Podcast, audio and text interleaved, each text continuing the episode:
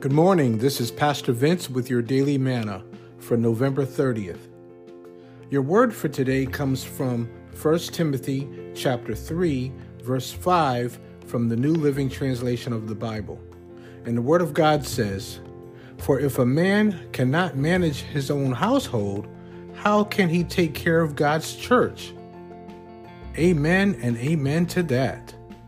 Again, 1 Timothy chapter 3 verse 5 from the New Living Translation of the Bible. Please join me tomorrow for more of your daily manna. Have a blessed day.